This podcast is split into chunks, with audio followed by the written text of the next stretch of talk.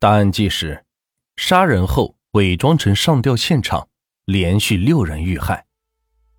一九八六年十二月三十一日，辽宁北镇县公安局刑警队接到了青堆子镇派出所的报告：青堆子桥东侧栏杆上悬挂着一具无名的男尸，年纪约六十余岁。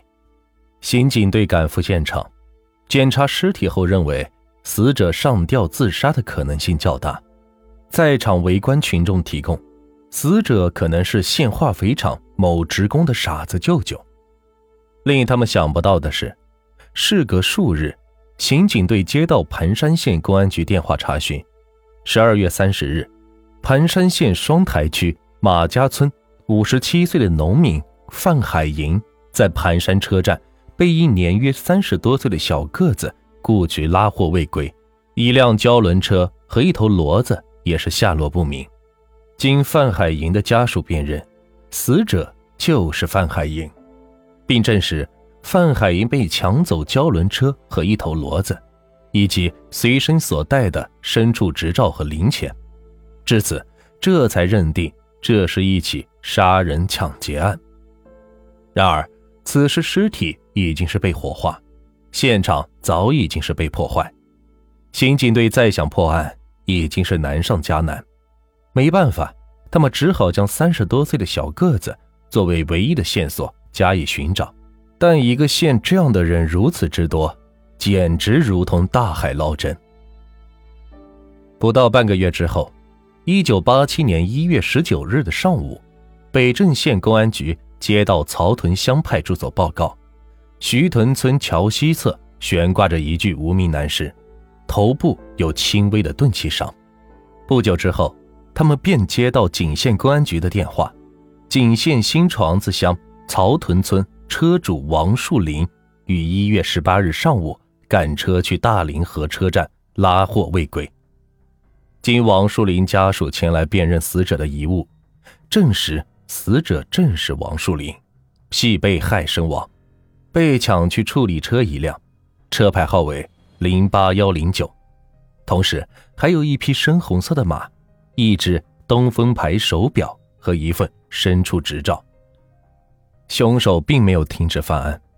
一月二十六日，北镇县公安局接到景县公安局协查电话，景县石山镇双岭村六十二岁的农民杜有余赶着一辆青灰色的灰驴。拉着小型的胶轮车，去石山车站拉货时，被一个三十多岁小个子的人雇去后失踪。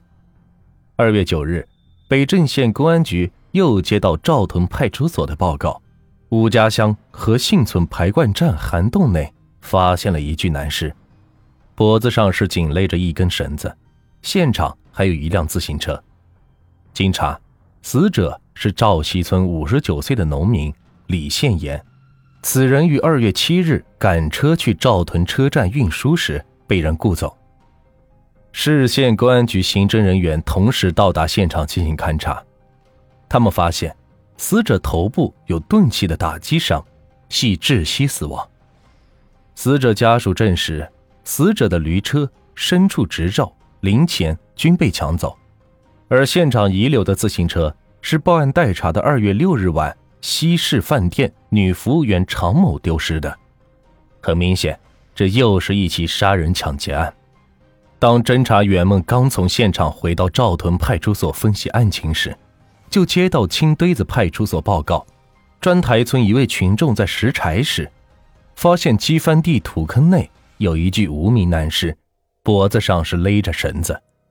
侦查员们又当即赶赴现场，经尸检勘查，认定。这是一起杀人案的遗失现场。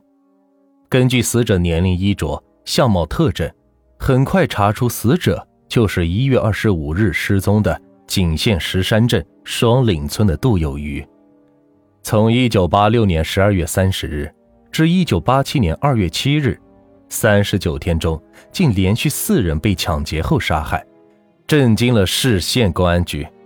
大家认为。这是一起罕见的系列特大杀人抢劫案，案犯杀人抢劫后伪造上吊自杀现场，或将尸体藏匿于野外，证明案犯是一个心狠手毒、似有前科的亡命之徒。案犯杀人手段相同，四具尸体都出现在北镇县的境内，说明案犯熟悉本地情况。此案如不及时侦破，将有更多的人遇害。经研究决定，立即由市县公安局领导指挥，组成四十余人的“二幺零”专案组，分片包干，责任落实，全力破案。在之后的调查过程中，沟帮子逐渐成了重点地区。原来，侦查员们根据现场勘查后调查的情况，对整个案情进行了综合分析。一，根据目击者提供，有两名死者都是先后被一个三十多岁小个子的人雇走后被害的。二，案犯几次出现在沟帮子，盗走自行车。东窜到盘山县，西窜至景县，作案后又甩掉自行车，主要目标是抢劫胶轮车、牲畜。三，案犯采取以雇车为名，用绳索勒死赶车人，抢走车和牲畜，并趁黑夜抛尸和作案的手段相同，且熟悉地理环境。四，案犯四次杀人抢劫均从车站雇车开始。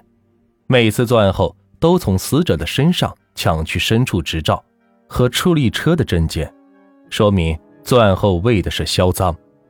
专案组作出布置：一、对沟子区所属乡镇、村、企事业单位调查走访；二、控制车站、旅店和牲畜市场；三、重点排查三十多岁小个子的雇车人。